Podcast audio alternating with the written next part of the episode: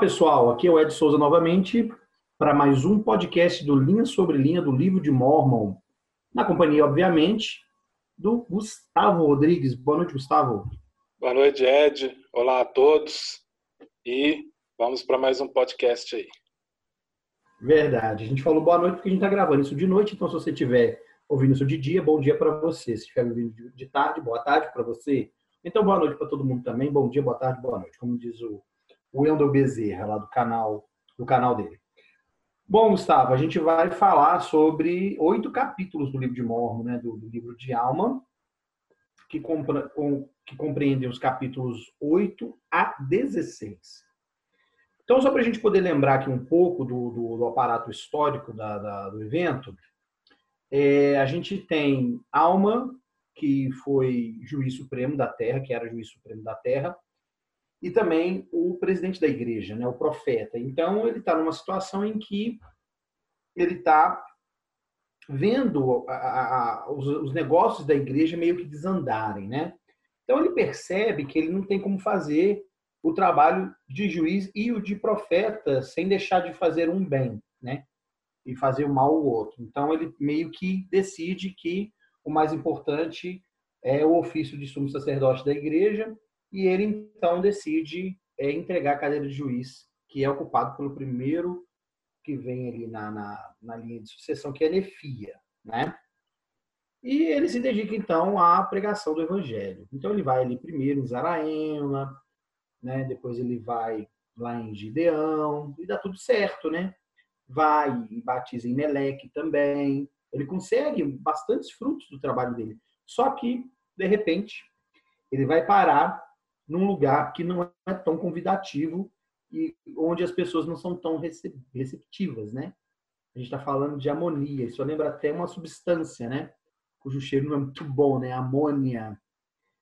E aí, Gustavo, é nessa cidade que vão acontecer a maior parte dos eventos que a gente vai tratar aqui, né? Que vai mostrar para a gente uma série de coisas que a gente pode aprender com esses capítulos. Bom, ele é rejeitado, né? Na cidade de Amonia, a gente vê isso lá no capítulo 8.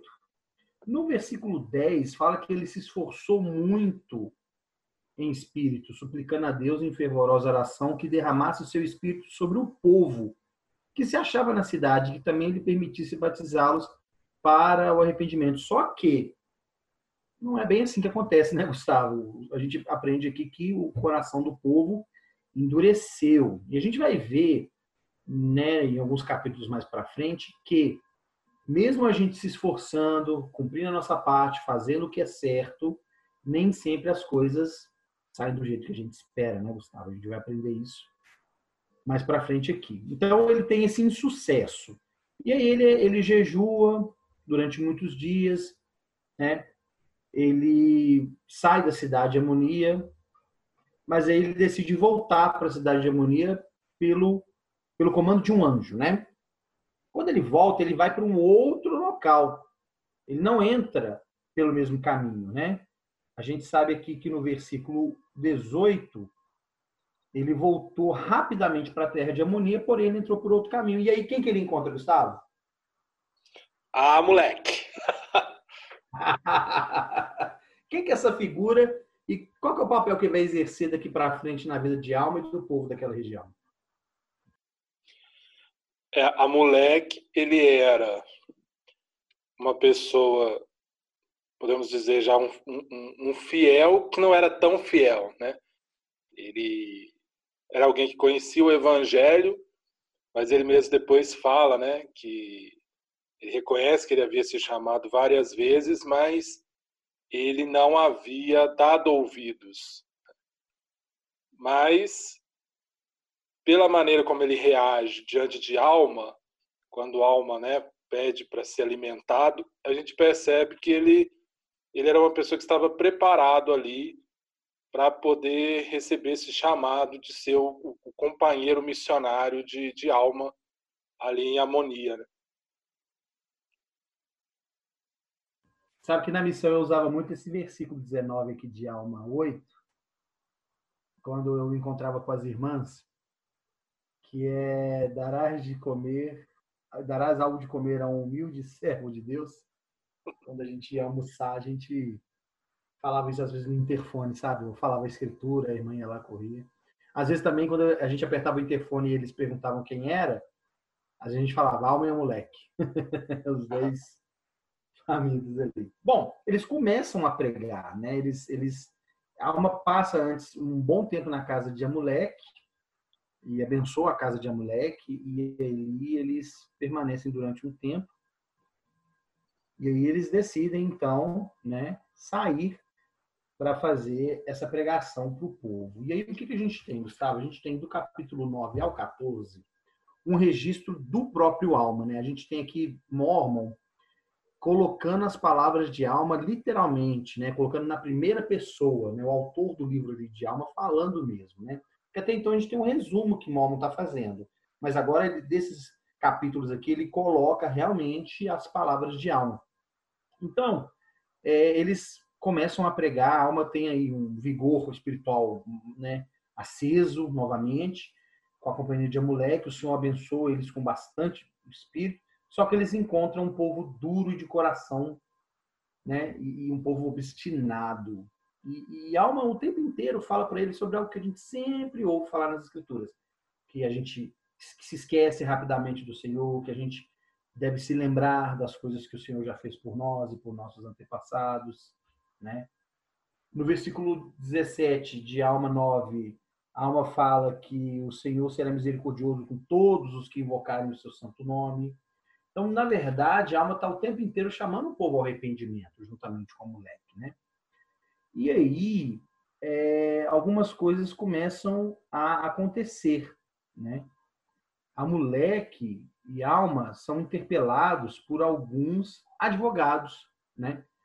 É, naquela época, a gente sabe bem disso, os, o sistema é, nefita, né, o sistema de leis nefitas, era que se você tinha um juiz supremo e esse juiz supremo tinha abaixo de si outros juízes menores, né? E tinham também alguns advogados. E aí eles começam a meio que interpelar a alma e a moleque com relação a isso, né? E tinha um entre eles aí, bem conhecidinho nosso, né? Quem que era?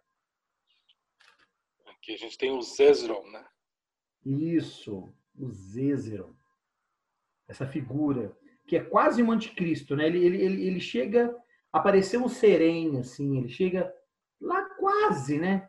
A virar um curió, que a gente vai ver no capítulo 30 também de Alma. É um candidato. Então, ele está tá bem perto.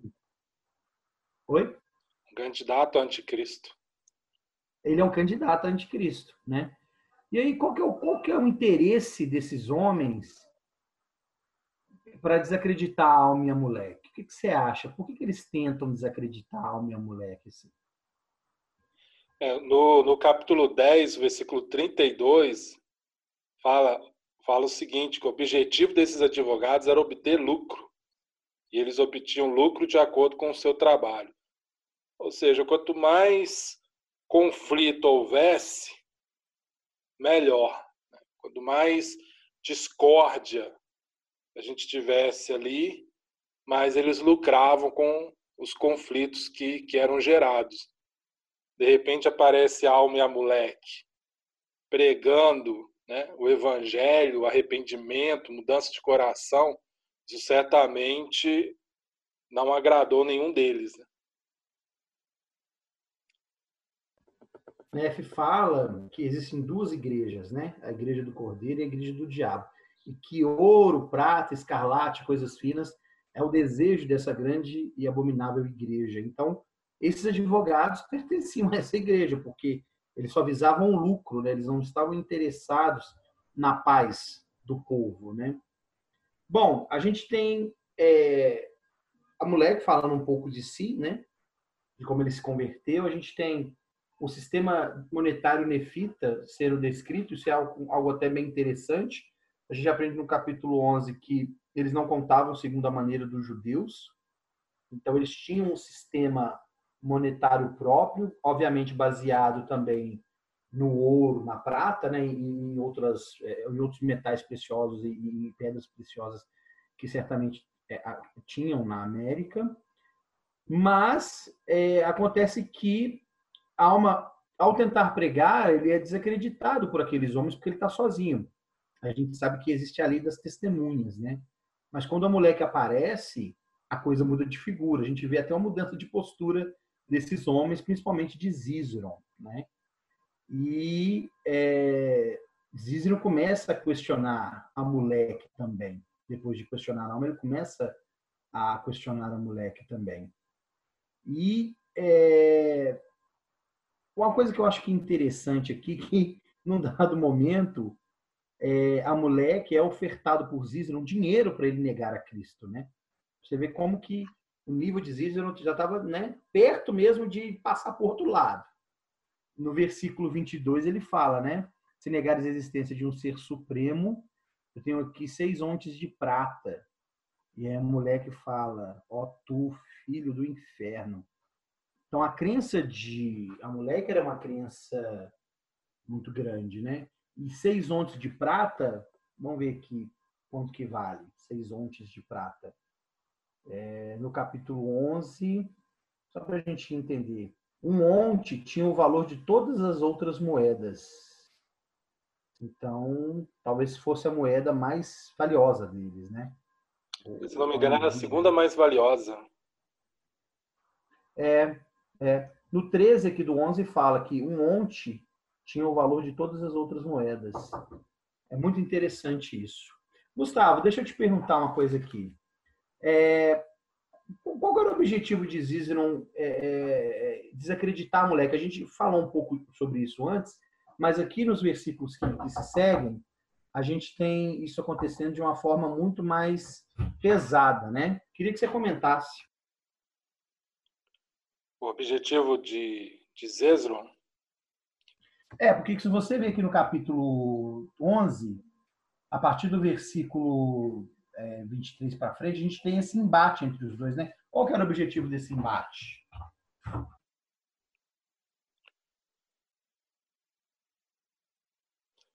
É. Porque, por exemplo, ele fala a respeito da existência de Deus, né? Por que, que não tenta desacreditar Deus? Qual é o objetivo dele dentro disso? Ou qual é o objetivo de um anticristo em desacreditar a existência de Deus, né? É, uma coisa que eu penso, assim, é, é, é Zizron, a gente já vê pela descrição aqui no, no final do 10, que ele era um homem que buscava lucro, né? Era corrupto e ganancioso. Então, eu acredito que é, aqui, ele, ele ele ofereceu aquilo que ele, que ele achava que ele tinha de melhor. Né? Porque o coração dele estava nas riquezas. Então, quando ele oferece o dinheiro, né, é a tentativa ali de tornar o moleque como ele. Porque ele era corrupto e era ganancioso. Se a moleque aceitasse negar Deus por, por dinheiro, por moedas, moedas de prata, né, ele se tornaria igual igual Zezron, né?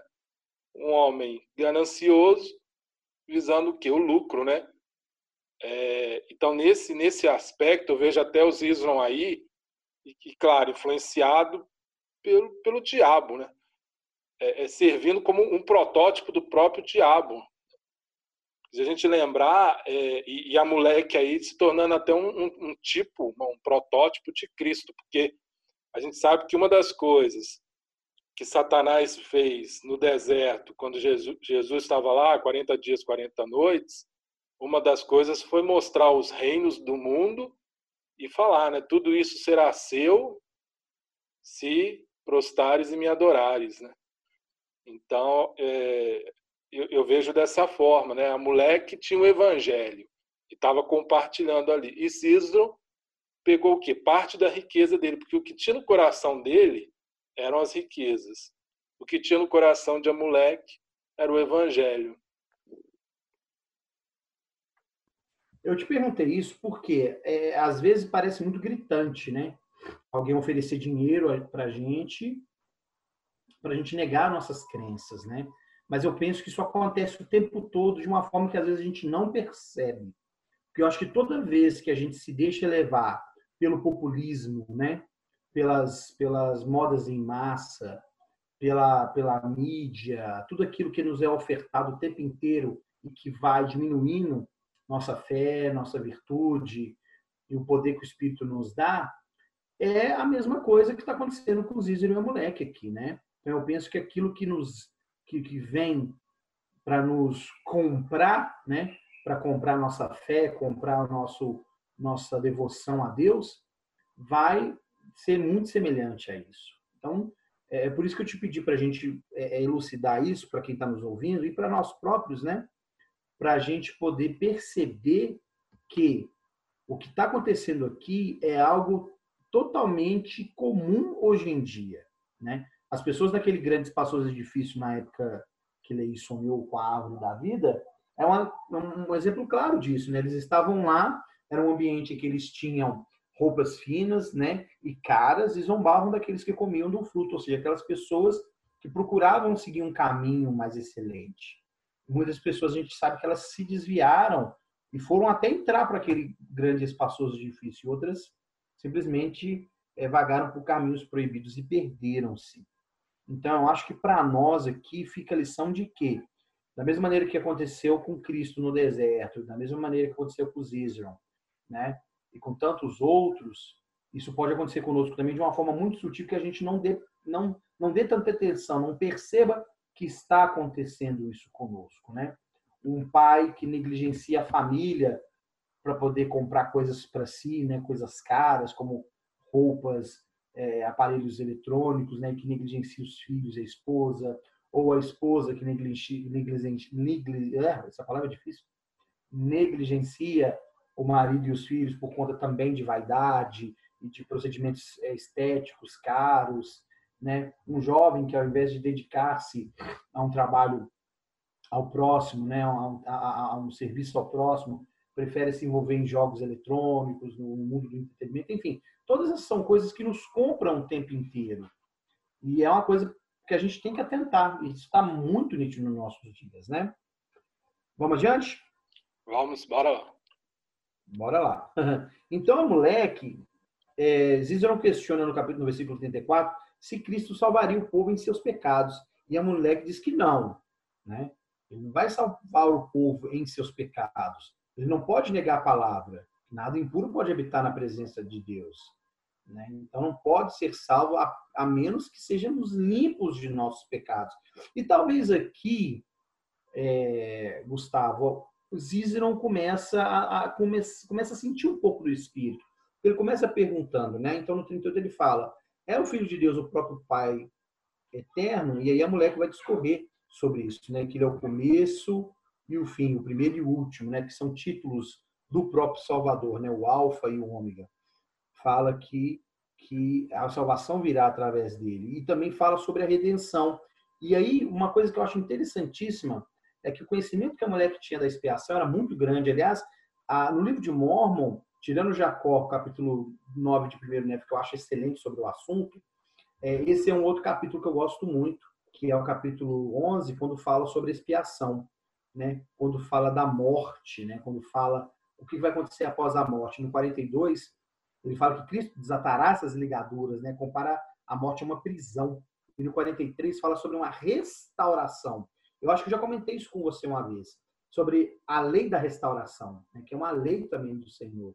E, e querendo ou não, a, a, ressurreição é um tipo de restauração. Né? Fala que o espírito e o corpo serão novamente reunidos em sua perfeita forma, os membros e juntas serão restaurados às suas devidas estruturas, tal como nos achamos neste momento, seremos levados a apresentar-nos perante Deus, sabendo o que sabemos agora e tendo uma viva lembrança de toda a nossa culpa. E ele fala que essa restauração vai acontecer com todo mundo, né? Tudo será restaurado à sua perfeita estrutura. Então ele repete essa palavra é, restauração algumas vezes né, nesse capítulo e fala sobre o julgamento também que as pessoas vão experimentar, né? E aí, depois de Zizron, a outra pessoa a interpelar é alma, né? E aí, alma também é uma pessoa que vai conversar com Zizron e vai expor para ele as verdades do Evangelho, tal como eles aprenderam essas verdades, né? E aí, no versículo 7, Gustavo, fala que Zízero começou a tremer ainda mais, pois convencia-se cada vez mais do poder de Deus e também estava convencido de que alma e mulher sabiam sobre ele, porque estava convencido de que eles os conheciam, os pensamentos e intenções de seu coração. Aí vem uma outra coisa interessante para a gente discutir. É, ninguém está totalmente perdido, né, Gustavo? Quer dizer, o Espírito ainda vai continuar falando com a pessoa. Né? O Senhor ainda vai continuar tentando ajudar aquela pessoa. Pode acontecer, né, de o Espírito deixar de lutar contra o homem. Mas enquanto o homem ceder aos influxos do Espírito, o Senhor vai estar presente, não é isso? Exatamente. E, e até chegar a este ponto do Espírito Santo parar de lutar, como fala nas Escrituras, como as Escrituras falam, é, leva muito tempo. Então, é, o Espírito Santo vai tentar de toda forma é, levar essa pessoa a se convencer dos seus erros, né? como foi o caso aqui. Né? E eu gosto que as Escrituras falam né, que o Espírito Santo não lutará para sempre, porque é, é uma luta quando a pessoa ela está com o coração duro né? e, e uma luta, a ideia da luta são duas pessoas se confrontando. Quando uma para de confrontar, não há mais luta. E é o que a gente vai começar a ver com os Isron aqui. Né? Ele começa a se convencer. Quando ele começa a convencer, ele vai dando abertura para o Espírito Santo confirmar cada vez mais forte as palavras ali, tanto de Amulek como agora aqui no caso de alma. E uma outra coisa que eu ia colocar também, aproveitando aqui, é esse, esse versículo 7, capítulo 12, é que fala que ele começa a perceber que Alma e Amulek conheciam ah, os pensamentos e as intenções de seu coração. E aí a gente tem que claramente que a gente pode considerar o dom do discernimento. É, Alma e Amulek eram capazes de ver ali quais eram as intenções de Zizron. E isso permitia que eles estivessem, digamos, um passo à frente. E, e isso é muito importante, né? quem já serviu como missionário, quem compartilha o evangelho, você saber o que passa realmente na mente das pessoas, no coração delas, a real intenção, desejo delas, até para que os missionários não percam tempo com quem não tem um real interesse. E acho que isso se aplica a tudo na nossa vida. Seja cuidando da nossa família, é, no trabalho. É, é, um dom que a gente pode adquirir. Né? Eu acho isso maravilhoso. O Debedin tem um discurso que ele fala sobre isso, é muito bom. Que ele fala sobre percepção rápida e fala sobre essa questão do dom do discernimento. Acho isso muito interessante, bem tocado, bem falado. Então a gente tem que buscar esse, esse dom, como o Paulo falou, né? Buscar com zelo os melhores dons. É, fala que é, começou a inquirir a alma e a mulher cuidadosamente, né? Então, o interesse dele realmente foi crescendo. E ele começou a se interessar pelo que iria acontecer, né? Com os justos depois do julgamento. E aí, é, alma, no versículo 9 e 10 e 11 também, na verdade, né? fala para nós sobre a questão do conhecimento, né, Gustavo? E aí algo que nos interessa particularmente, por quê? Porque a gente tem tentado fazer aqui com os podcasts, seja do livro de Mormon Vem Segue ou é, das, das séries que a gente tem feito, é ajudar as pessoas a terem um sentimento de que o conhecimento de segundo Deus é importante para o nosso desenvolvimento. E, mas aqui há uma fala que o conhecimento que Deus vai dar é, são os mistérios dele, né? E que Deus dá a muitos conhecer esses mistérios, mas é proibido de divulgá-los, né? A menos que seja aquela parte da palavra que as pessoas vão entender, segundo a atenção e diligência que eles dedicam, que foi o mesmo caso da Learona lá para os filhos de Lei, né? Para a família dele.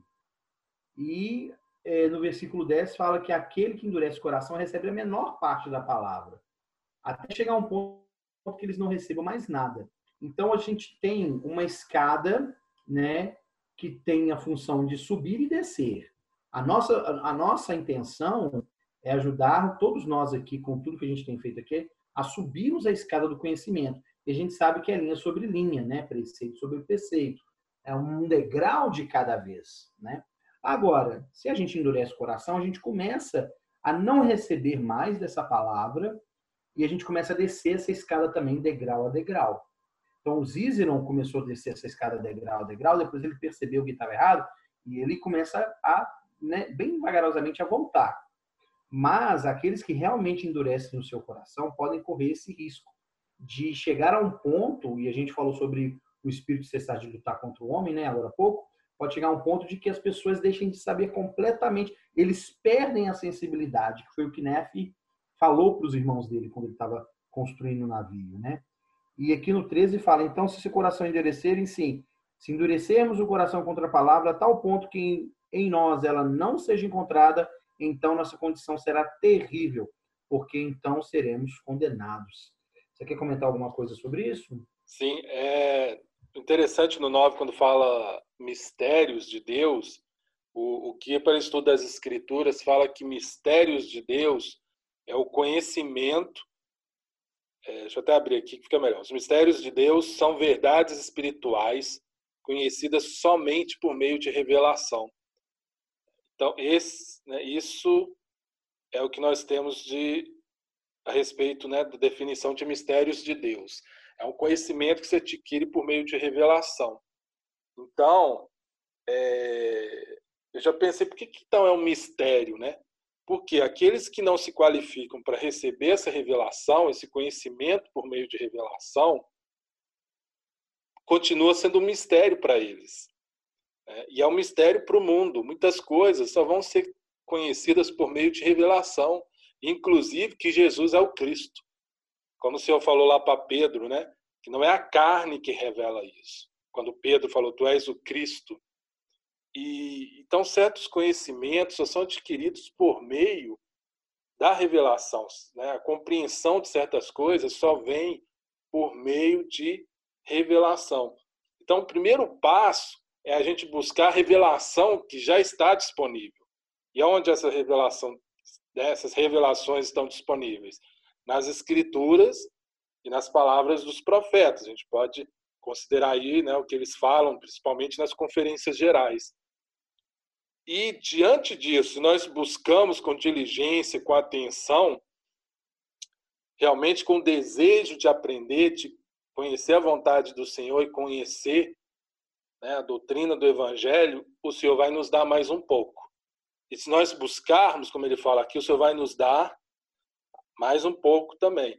Agora, se a pessoa endurece o coração né, e ela não recebe mais, o Senhor não vai ficar dando mais. Né? Imagina, você dá algo para alguém que a pessoa está sempre ali fazendo um descaso, não tem interesse algum. Então, o Senhor fala, será tirado até o que ela tem. Né? E aí uma coisa muito séria que é no 11, que ele fala assim, isto é isto que significam as correntes do inferno. E olha, aí a coisa fica séria, né?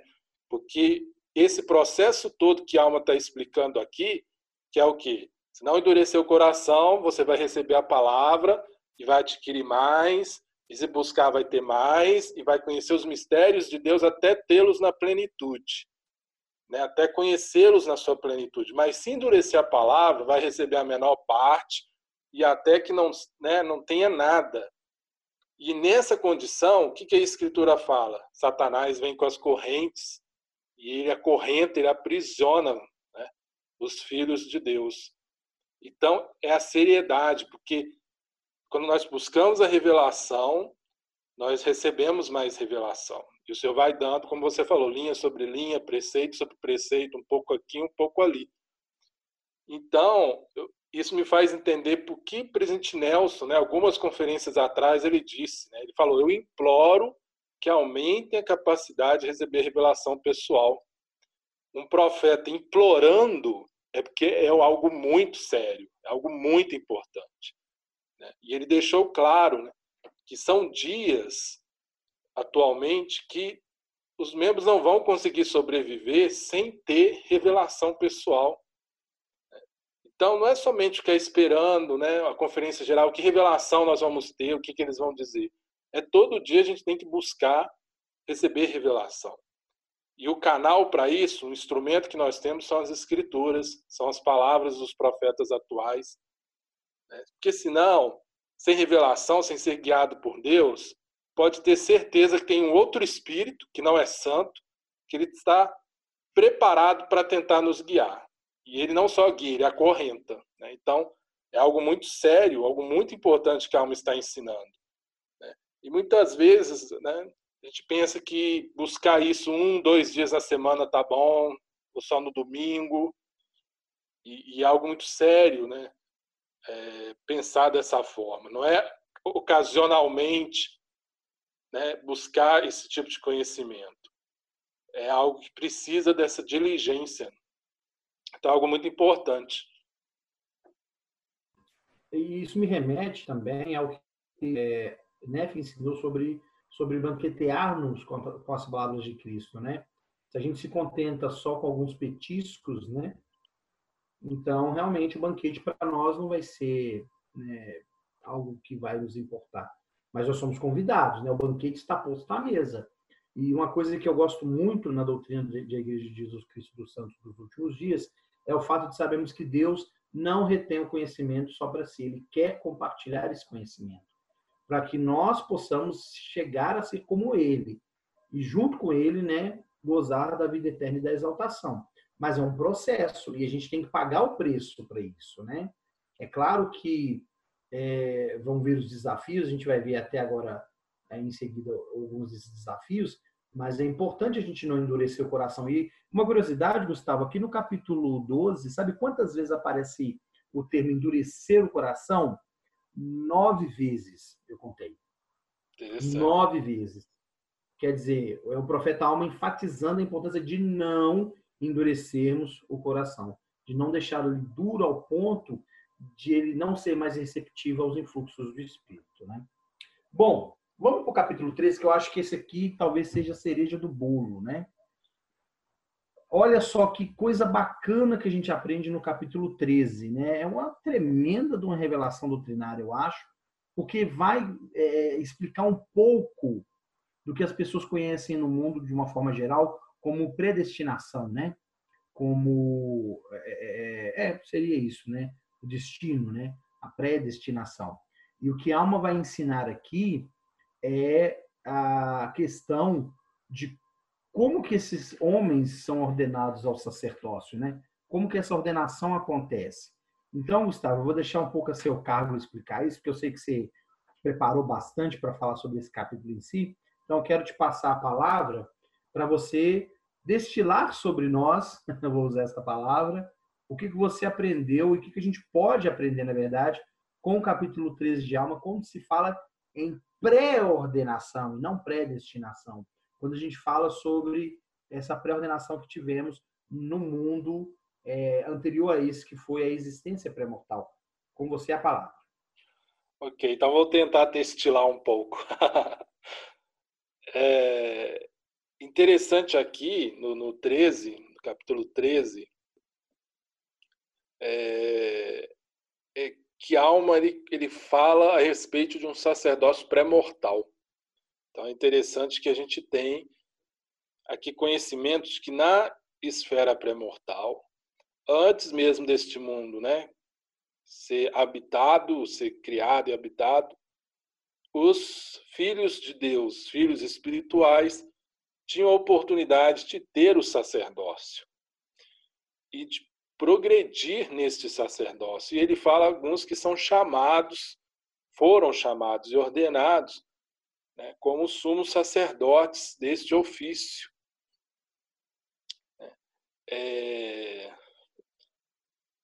E aí ele fala de que maneira eles receberam essa, esse, esse privilégio, essa bênção, né, essa honra de possuir o sacerdócio deste antes desta vida mortal. E no versículo 5, que eu acho muito interessante, que ele fala o seguinte, já, aliás, já no quarto ele fala, é, que se não fosse devido à dureza de coração e à cegueira de sua mente, falando daqueles que, que não tiveram tal privilégio, ele fala, ah, se não tivesse sido por isso, poderiam ter recebido tão grande privilégio quanto seus irmãos. E no versículo 5 ele fala, ou Em resumo, no princípio, achavam-se na mesma posição que seus irmãos. E, e aí ele fala, né, é, é, desde a fundação do mundo, que não endurecesse o coração por meio da expiação do Filho unigênito que foi preparado. Então ele deixa claro que no início todos estavam na mesma posição, todos estavam no mesmo nível. Mas alguns, como ele vai falando aqui ao longo dos versículos, tiveram uma grande fé, alguns né, realizaram grandes obras lá na vida pré-mortal. E também ele fala né, que, devido a essas questões, é, eles foram chamados à ordem, né? a mesma ordem do Filho de Deus. Ele fala no 7 aqui, né? Sumo sacerdócio é segundo a ordem de seu Filho, ordem que existia desde a fundação do mundo. Ou seja, é o sacerdócio, é a ordem do sacerdócio que o próprio Cristo possui. Que a gente vê lá na seção 107 Doutrina e Convênios, sacerdócio se chamava né? santo sacerdócio segundo a ordem do Filho de Deus. Mas para evitar a repetição constante do nome do Senhor, ele passou a se chamar sacerdócio de Melquisedeque, que a gente aprende aqui pelas palavras de Alma que foi um grande sumo sacerdote. Alma fala, inclusive, que não houve maior do que ele. Então, o sacerdócio acaba levando esse nome de Melquisedeque em homenagem a a esse grande sumo sacerdócio, né? Mas outro ponto interessante também, como fala aqui no 5, né, que é por meio da expiação do filho unigênito que foi preparado. E a alma fala, mas, a, mas um pouco antes, né, que quando né, fizeram, tiveram grande fé, boas obras, escolheram o bem ao invés do mal, foram chamados como a santa vocação, sim, né? aquela santa vocação que lhes foi preparada como uma redenção preparatória, que eu entendo que é a própria expiação de Cristo, né? que é uma redenção preparatória, ela foi preparada, assim como o próprio Salvador foi preparado para tal. Né? E aí eu gosto muito é do capítulo 12 de Apocalipse, porque lá João também tem assim, um vislumbre da vida pré-mortal e ele fala que houve batalha no céu. Miguel, nós sabemos a revelação que é Adão, né? Adão pré-mortal, batalharam ele e seus anjos contra o dragão, que é aqui um simbolismo do diabo, e os anjos, que é aqueles, são aqueles que seguiram, escolheram né, o lado de, de Lúcifer. Mas é interessante que ele fala dessa batalha, é, desse confronto, né? Quando houve a questão do plano e quem seria enviado como Salvador. E no versículo 11, João fala o seguinte: E eles venceram pelo sangue do Cordeiro e pela palavra do seu testemunho. Então aqui fala que a vitória na vida pré-mortal contra Lúcifer e aqueles que escolheram segui-lo foi por meio da expiação de Cristo que eu entendo que já estava em vigor, já valia, mesmo antes deste mundo ser habitado e mesmo antes de Cristo vir realizar o sacrifício expiatório. E aí a gente tem um fato que é, até lá em Abraão, né, o Senhor fala para Abraão, acho que é o capítulo 3 de Abraão, o Senhor fala que ele é o mais inteligente de todos. Então, o Salvador também, né, nós podemos entender por alma que ele também começou no mesmo nível. E ele foi, como João também fala, né? Ele cresceu de graça em graça e ele se tornou maior e foi escolhido para ser o nosso Salvador. E ele chegou a tal ponto que ele se tornou semelhante a Deus. As próprias, as, a própria Escritura, né, as Escrituras falam isso, né? Um que era semelhante a Deus que é o Salvador, que é Jeová, ele se tornou capacitado, qualificado para realizar a expiação no próprio lugar do Pai Celestial. Então, eu, eu fico pensando, né, a grandiosidade de Cristo poder ser aceito para fazer uma expiação no lugar do próprio Pai, como a Escritura, o próprio livro de Mormon fala, né? O próprio Deus faz a expiação. E tinha que ser o sacrifício de um Deus eterno, não de um animal, não de um homem mortal. O próprio alma ensina isso. É o próprio Deus que faz. Então, imagina o progresso que ele teve que fazer para se tornar semelhante ao Pai, a ponto dele poder fazer o sacrifício e ser válido como se fosse o próprio Pai fazendo. Né? É algo praticamente vigário ali, representando até o próprio Pai que dá a vida ali por aqueles que são seus. E a gente aprende isso aqui, né? A gente pode tirar isso do, do capítulo 13 de Alma, que é essa questão pré-mortal, incluindo do, do sacerdócio. Né? É um poder eterno, como fala aqui, é sem dias, sem pai, sem mãe. Por quê? Porque ele é eterno. Ele está presente nas gerações dos deuses, de ciclo em ciclo, de eternidade em eternidade. É a ordem do sacerdócio do filho, que é a ordem do pai, e, e assim vai por gerações. Que é a ordem que deve continuar. Né? Daí a importância do, do, de um pai justo, que instrui os seus filhos para que as gerações se perpetuem e esse sacerdócio seja né, de pai para filho por toda a eternidade.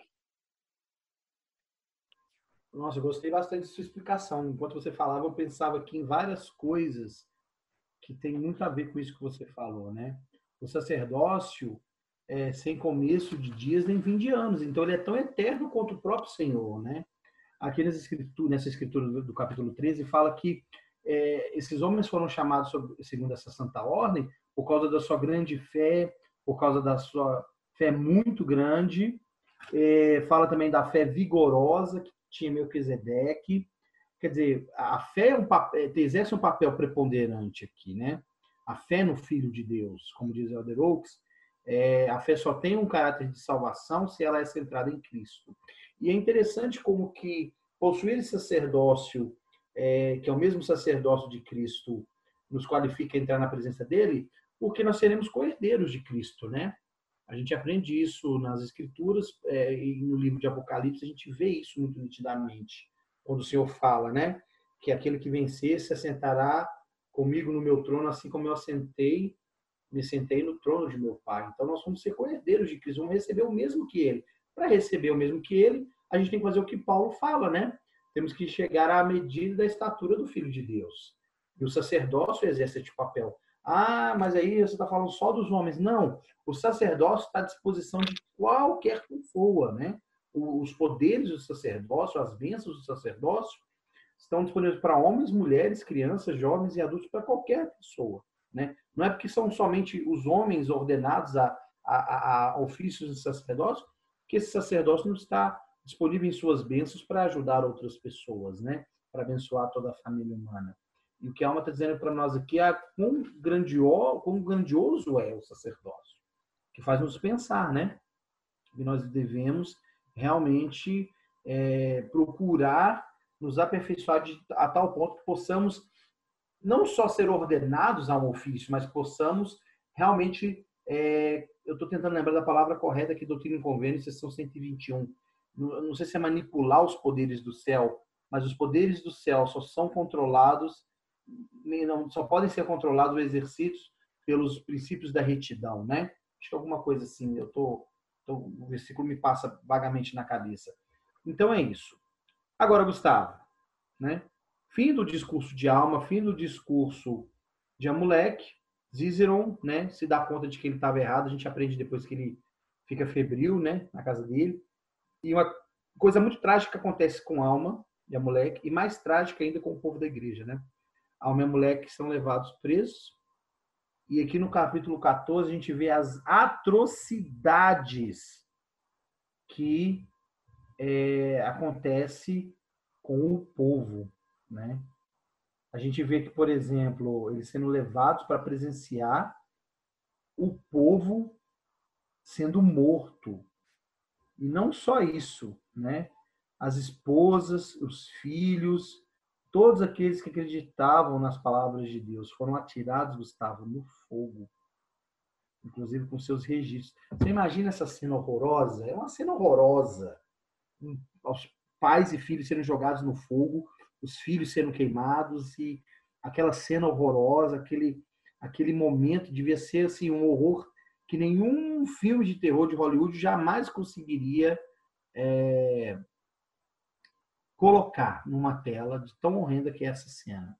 A mulher consciente do poder que eles tinham, né, fala: estendamos pois a mão, exerçamos o poder de Deus que está em nós e salvemos essas almas das chamas. Mas aí a alma diz: olha, o Espírito constrange-me a não estender a mão isso me ensinou uma coisa muito, muito importante, que é saber como o Espírito se comunica com você. Entender quando é o Espírito dizendo vai ou quando é o Espírito dizendo não vai. Quando o Espírito diz faça, quando o Espírito diz não faça. E aqui a mulher teve isso muito no coração, aliás, alma, perdão, ele teve isso muito no coração. Ele viu aquela cena e o Espírito constrangeu ele dentro, dizendo: Olha, deixa isso acontecer. Né? É, e aí, Gustavo, tem outra coisa que vem como discussão é, de longa data, né? Por que Deus permite que as pessoas é, boas sejam afligidas? Por que, que Deus permite que criancinhas morram? Que existam doenças e tragédias no mundo? Por que, Gustavo? Por que, que essas coisas acontecem? Por que aconteceu com Alma? Que, que acontece hoje de várias maneiras diferentes? Eu, eu lembro do, de uma aula do seminário, tem um tempo, falando sobre essa questão, né, porque os justos sofrem, passam por questões. E eu lembro que é, foi mostrada uma citação do presidente Kimball, e, e, ele comentando, ele falando, dando até exemplo, que às vezes né, um avião cai, um justo morre, um incêndio, coisas né, trágicas e ele fala que não sabia exatamente a resposta né, para todas essas questões, né, porque essas coisas acontecem. É, mas é, eu lembro de uma palavra do presidente Kimball também, que ele fala que não há tragédia na morte, a tragédia está no pecado. Então, é, essas pessoas que morreram, por mais terrível que tenha sido o tipo de morte, né, como total intolerância religiosa, condenados pela sua fé, pela sua crença, eles morreram aqui como mártires da fé, porque inclusive há uma fala, né, que o sangue deles, né, é, no último dia, né, servirá de testemunho contra aqueles homens que estavam fazendo aquilo. Até lembro lá de, de, de João, né, no Apocalipse, ele viu lá os, os mártires, os justos que morreram, clamando, né, pelo sangue deles, né, que foi derramado. É, então essas pessoas elas foram salvas. E isso mostra, para mim, o princípio que eu tiro disso é nessa vida o importante é nós assegurarmos a nossa salvação, a nossa vida eterna. O que vai acontecer, nós não sabemos, e isso é de relevância menor, porque o nosso propósito aqui é garantir a vida eterna. Então, eu creio que para a alma que estava vendo aquela, presenciando, testemunhando aquela, aquela coisa horrenda, isso serviu de consolo para ele. Né? Saber que aquelas pessoas elas estavam entrando na salvação. Né? Mesmo de uma forma tão terrível, né? tudo estaria bem.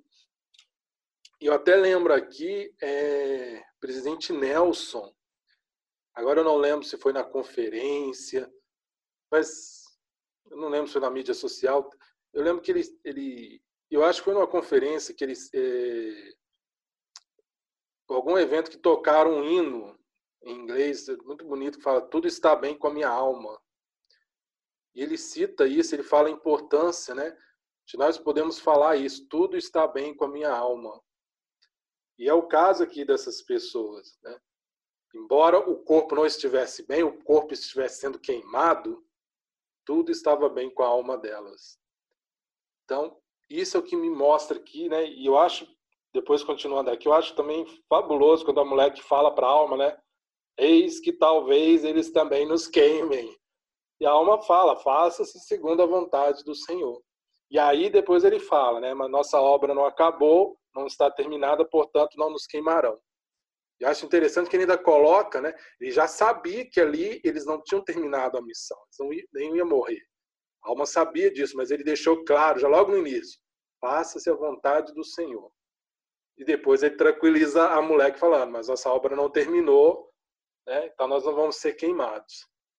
Então, eu acho que a, a grande lição disso é essa, né? Nós temos que preocupar em saber que está tudo bem com a nossa alma para a eternidade que vai nos suceder nesta vida, nós não temos o controle e no final, se formos justos, tudo estará bem, não importa o desfecho que, que tenhamos, né? Exatamente, exatamente. Isso é confortante, porque nós sabemos que essa vida é cheia de tragédias, né? Vivemos num mundo decaído e por conta disso é, tudo é decaído, né? Nosso corpo é decaído e sofremos com moléstias de toda espécie. Mas que bom que nós temos o Evangelho que nos ensina essa verdade, né? De que a vida não acaba com a nossa existência, que a, que a morte, perdão, não acaba com a nossa existência, né? Bom, Ed, é, é, há um... Oi. Só queria fazer uma observação que eu não queria deixar passar. E no 16 fala o seguinte né, a respeito do juiz, né? fala que ele pertencia à ordem de Neó, que aí é um uhum. anticristo, uhum. né? E é interessante porque lá no versículo, no capítulo 13, a alma fala da ordem do Filho de Deus, que é o sacerdócio. E aqui a gente vê que tinha uma outra, né, uma ordem, que era essa ordem de Neó, o anticristo. E a gente tem aqui uma, uma, uma, uma oposição né, de, de, de ideias aqui, de conceitos, né? quando você tem a ordem do Filho de Deus, que é a ordem que permite que as pessoas alcancem a vida e vida eterna, você tem uma outra ordem, que a ordem de Neó, que é um anticristo, e a gente pode ver como protótipo do próprio diabo. Então, vamos dizer que é a ordem do, do próprio diabo, né? Que leva à morte. Uma, a ordem do Filho de Deus, é a ordem que faz com que as pessoas façam convênios sagrados e a outra é a ordem de combinações secretas. Então eu acho muito interessante essa essa ideia contrária, né, é, de dois grupos aqui. Né? Essa antítese, né? Isso. Tá antítese, né? Você me deu a, a palavra que eu estava procurando. e, e, caro ouvinte, caso você não saiba, o Gustavo é perito em simbologia do Evangelho, né? E ele gosta de garimpar esses detalhes nas escrituras. Então, não perca também a chance de ler o que ele escreve na página Linha sobre Linha no Facebook e no Instagram. Se você ainda não curtiu essas páginas, por favor, faça, que você não vai se arrepender. O conteúdo é de primeira. E eu vou dizer uma coisa para vocês: aqui no Brasil não tem ninguém que publica coisa que o Gustavo publica, não. Ele vai a fundo, ele gosta de, tra de trazer detalhes que impressionam, né? Como esse que vocês acabaram de ouvir agora. O paralelo magnífico que ele fez do sacerdócio segundo a ordem do Filho de Deus com a ordem de Neures e como que um é imitação esdrúxula, né, grosseira, grotesca do outro, né? Que é o que Satanás faz, né, Gustavo? Ele é um imitador grosseiro do Salvador Jesus Cristo, né? Bom, é... e aí a alma e a mulher que oram, a, a prisão cai em cima de todos aqueles, e eles saem ilesos. Eles então começam a pregar novamente, eles vão até Zízeron e curam Zízeron, Zízeron se, Zízeron se junta a eles e eles voltam a pregar a palavra é, por aquelas redondezas. E o destino de Amonia, então, é selado, porque os nanamanitas vêm e avassalam aquela terra que não poupa ninguém, né, Gustavo? Então é uma terra que com o tempo tem, passa até a mudar de nome, não é isso? Deixa eu ver aqui se eu estou certo mesmo. Acho que a terra de Amonia passa a chamar-se desolação, não é isso? Se eu não estou enganado. Exato. Não é isso?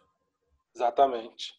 Por quê? Porque ela fica totalmente devastada. Os, os, os, é, é o povo daquela, daquela região foi todo dizimado. Quer dizer, eles rejeitaram a palavra dos profetas e quem rejeita a palavra do Senhor só tem uma, um destino, né? Realmente é a destruição, não tem como. Gustavo, eu quero te agradecer. Eu acho que nós concluímos aqui a nossa tarefa de abranger os capítulos 8, 9, 10, 11, 12, 13, 14, 15 16 de alma.